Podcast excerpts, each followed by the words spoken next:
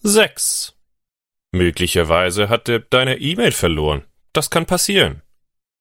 Warum denkst du, dass er mir nicht mehr schreibt? Wie kann ich wissen, warum er dir nicht mehr schreibt? Ich bin mir sicher, das Mädchen ist der Grund dafür. Es könnte aber auch andere Gründe dafür geben, dass er dir nicht schreibt. Welche zum Beispiel? Es könnte sein, dass sich dein Bruder aus irgendeinem Grund über dich geärgert hat. Das ist kein Grund. Zumindest kein wirklicher Grund. Es könnte viele andere Gründe geben, warum er dir nicht schreibt. Warum sagst du, dass es viele andere Gründe geben kann?